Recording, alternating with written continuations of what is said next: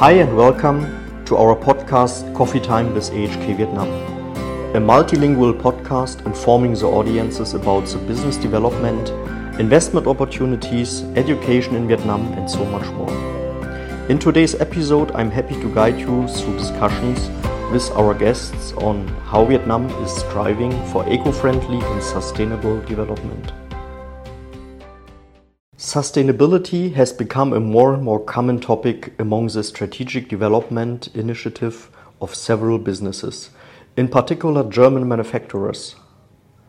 Germany has a strong background being a leader in the transition toward a low carbon energy system since 2000 with the German Energiewende.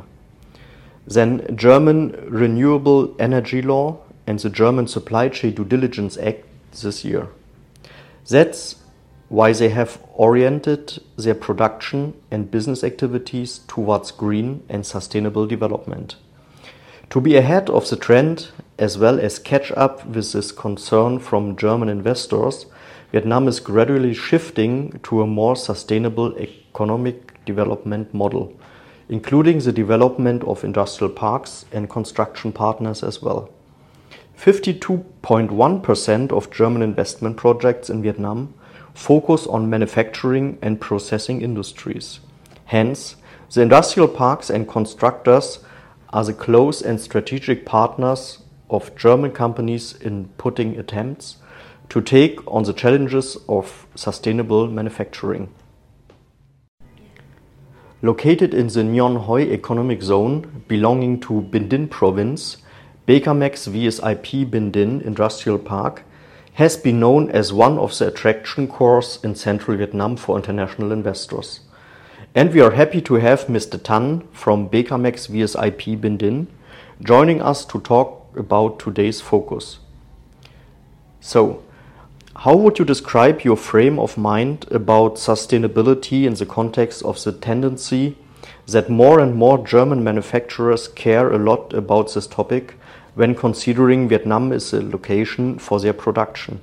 Could you share with us more details as well as crucial highlights about your sustainability efforts in each field? Amidst the volatile global economic situation, Vietnam remains an attractive destination for foreign businesses, especially manufacturing, that has created significant pressure on the environment, posing many challenges between the demands of environmental protection and economic growth benefits. Various causes have exacerbated the global issue. The leading cause is the emission of carbon dioxide from human activities, especially after the Industrial Revolution, causing the greenhouse effect and accelerating global warming. Therefore, not only Vietnam but most countries worldwide have strategies to promote the development of sustainable and environmentally friendly industrial parks. Many countries that were previously industrial powerhouses have recently changed their policies, limiting the attraction of massive investment and choosing projects that use new and environmentally friendly technology with less waste generation. In addition, support is provided to companies to switch to new technologies to improve production efficiency, save energy, and protect environment. The government, local authorities, companies, and enterprises consider reducing household waste and wastewater into environment essential in the current context. Most factories in industrial parks are encouraged to build local wastewater treatment system before discharging them into centralized wastewater treatment plants. Recognizing the importance of sustainable development and building an environmentally friendly green industrial zone, the leadership of Becamex Joint Stock Company has established specific criteria in the planning and constructing infrastructure for Becamex Industrial Zone from its inception. Within the total land area of uh, 1,000 hectares, allocated for industrial production. 65% is designed for the construction of factories, warehouse, etc., while the infrastructure investor utilized the remaining 220 hectares for the green area of the industrial zone, including trees and water surface. Although no factories in the industrial zone are currently operational and discharging waste, the centralized wastewater treatment plants for phase one of the industrial zone is already in operation. Regarding investment instruction, although it is a multi-sector and multi-field industrial zone, priority is given to attracting green industries that minimize waste and wastewater discharge into the environment. So, what is your plan for the production of usage uh, of clean and green electricity in the province and industrial zones? Do you want to produce clean electricity by yourself or got it from somewhere to serve the tenants in the industrial park? Currently, central government and Badan provincial government are making efforts to go for renewable energy projects to reduce reliance on fossil fuels and minimize environmental impacts. The company has yet to make plans to produce electricity at the industrial park. It uses electricity from the national grid managed by the Badan Power Company to supply the manufacturing plants in the industrial zone.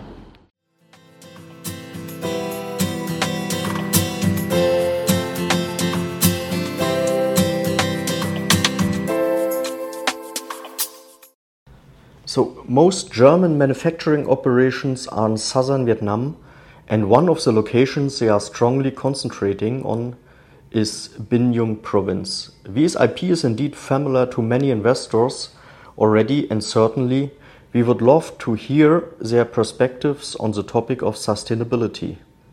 That's why we are glad to welcome Mr. Tuan. Tuan is marketing director of VSIP to take part in today's episode. It is emphasized that VSIP3 is visionary as a green, smart, and sustainable industrial park. How did you come to this commitment, or why are you that eager to put efforts into making this vision come true? Thanks uh, for your question. You may know that VSIP is one of the eager uh, early player of industrial park development in Vietnam. Official starting in uh, 1996 till now uh, with 27 years of its development. VSIP is always a leading flag of this industrial sector. It is not only successful in attracting investors that see the huge and world-class brand name we cooperate with, but VSIP also being the leader developer who provide good quality and uh, environment for uh, investment. Today, we have a total across Vietnam with 12 parks covering more than 10,000 hectares of land area. We have about 900 worldwide tenants attracting more than 17 billion USD and creating jobs for more than 300,000 people. Following with the commitment of Vietnam at COP26 to bring the net emission to zero by 2050, we decide to go as a pioneer in the industrial park sector to lower emission from our current standard. We want to provide our effort together with this country mission. On uh, March 19, 2022, we are proudly to have the GBC of uh, VSIP number 3 in Bình Dương it marked a significant new milestone for VSIP Group and its execute strategy transformation for more sustainable development. VSIP 3 Bình Dương is designed to uh, incorporate smart technology across the park operation from its uh, energy, water, water use to traffic and security management. Also, we use the real-time tracking device to remotely monitor, analyze, and uh, optimize performance, allow to enhance visibility over operation, making the park more secure, reliable, and efficient for customer and work mission. Till now, the first phase of VSIP 3 is also pre-qualified to meet the standard of Singapore Building Control and Authority, we call BCA, Green Mark Certification for Industrial District, making one of the greenest and most sustainable workplace environment in Vietnam. With the strategic plan for VSIP group development, we continue developing new projects follow our commitment at a green, smart, and sustainable industrial park. MOU between our stakeholder Sembcorp Industry and uh, Becamex IDC to co-establish five new projects in five years already uh, signed in Vietnam. in uh, this February. And uh, we hope that this industrial park can be the hub for green and smart manufacturing in Vietnam. That will be the strong goal for us to make our vision come true. Okay, I see.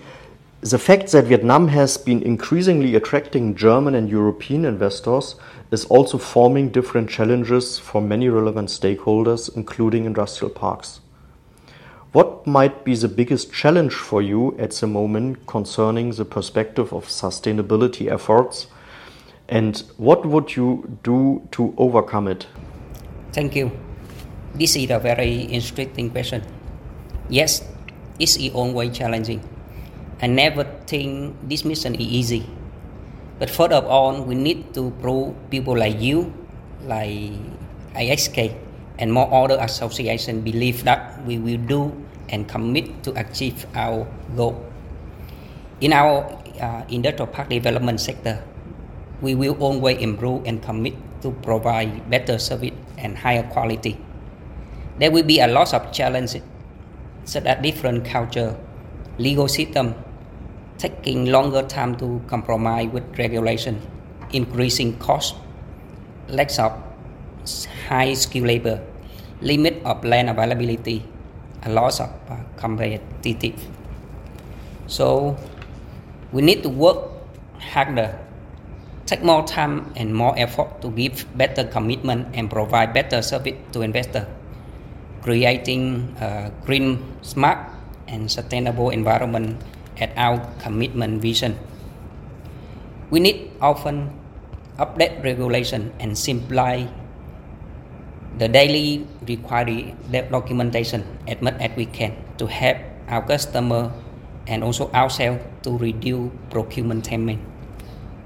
We need to widen and diversify relationship, go out to build more networking with international market.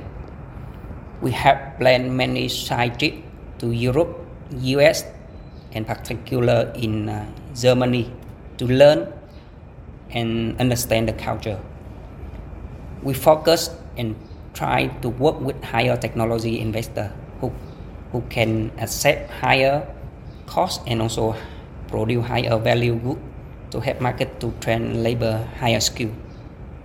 We should also target to develop prior at different good location and to give investor diversified choices.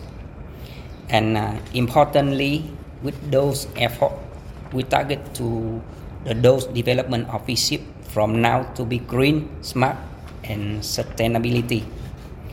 Finally, thanks for giving us a great time to participate in this podcast with such useful topic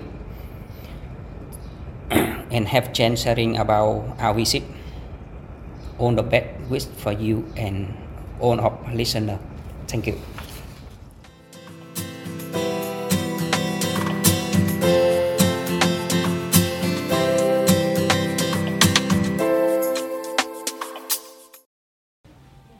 Um, the fact that German businesses are increasingly focusing their production and business activities on green and sustainable development has motivated the relevant stakeholders in Vietnam to keep the same idea in mind. As construction is one of the most important factors that the investors must pay attention to. We are now listening to Mr. Nhan. Nhan is a Vice General Director of DINCO Danam, a partner of industrial plants and infrastructure construction projects. As a contractor of industrial factories and plants, what kind of standards or criteria you would set for an eco-friendly and sustainable construction project typically? As honestly lies at the core of DINCO's business uh, philosophy and ethics, we always try to build a sustainable business which has become a solid business foundation. Our sustainable construction projects follow specific standards to meet environmentally friendly requirements. Firstly, the project's overall design plan complies with the green building standards. When green building certifications such as LEED or Lotus are assessed, it will show a clear direction in sustainable project construction. Uh, from the architecture, design, material selection, and operation to environmental impact assessment. Secondly, the project meets specific technical requirements considering the spec in order for end user to achieve operation satisfaction and efficiencies. Finally, the project must use environmentally friendly materials which reduce CO2 emission throughout construction, complies with relevant regulation on the quality of material used. These standards ensure on construction factors uh, from uh, the overall design to uh, technical features meet the sustainable target. What kind of technologies are applied now at DINCO to optimize the consumption of energy during construction? For example, solar energy and uh, to take advantage of space? DINCO is applying lightweight solutions and components for high technical feeders and fast construction. A typical one is a thin light wall solution with high efficiencies in fire protection, heat, and sound insulation. This technology replaces the anti-traditional brick wall system, which is uneconomical, inefficient in terms of space use, and waste natural resources. We are also currently uh, partnering with Asia Clean Capital Vietnam, as called ACCV, the leading clean energy solution uh, developer in Asia. We are carrying out install solar panel for some projects in Da Nang. Furthermore, we have uh, leveraged ACCV's expertise and know how to offer our clients two technologies that bring high performing system, cost reduction and energy efficiencies. They are building integrated photovoltaics as called BIPV and uh, ground energy systems as called GES. So, sustainability is not a new topic, but might be not intensively discussed enough and deserves high awareness. Besides the consideration of an industrial base to smoothly proceed with the operation or production in Vietnam, German companies really take heed of different aspects. To effectively work with Vietnamese partners or suppliers, they could get support from foreign organizations like HK Vietnam providing information and providing support purpose of being in line with the German and European regulations and law. For example, the Supply Chain Due Diligence Act, healthcare, or agri-food projects. Thank you very much for listening to our podcast Coffee Time with AHK Vietnam. This was episode 29 with the topic Vietnam striving for eco-friendly and sustainable development. Also, many thanks to our guests for delivering us valuable information. Let's explore more about our other episodes on Apple Podcasts and Spotify. And also don't forget to check out our website and social media channels for more up to date information in the upcoming time. Thank you and see you in our next episode.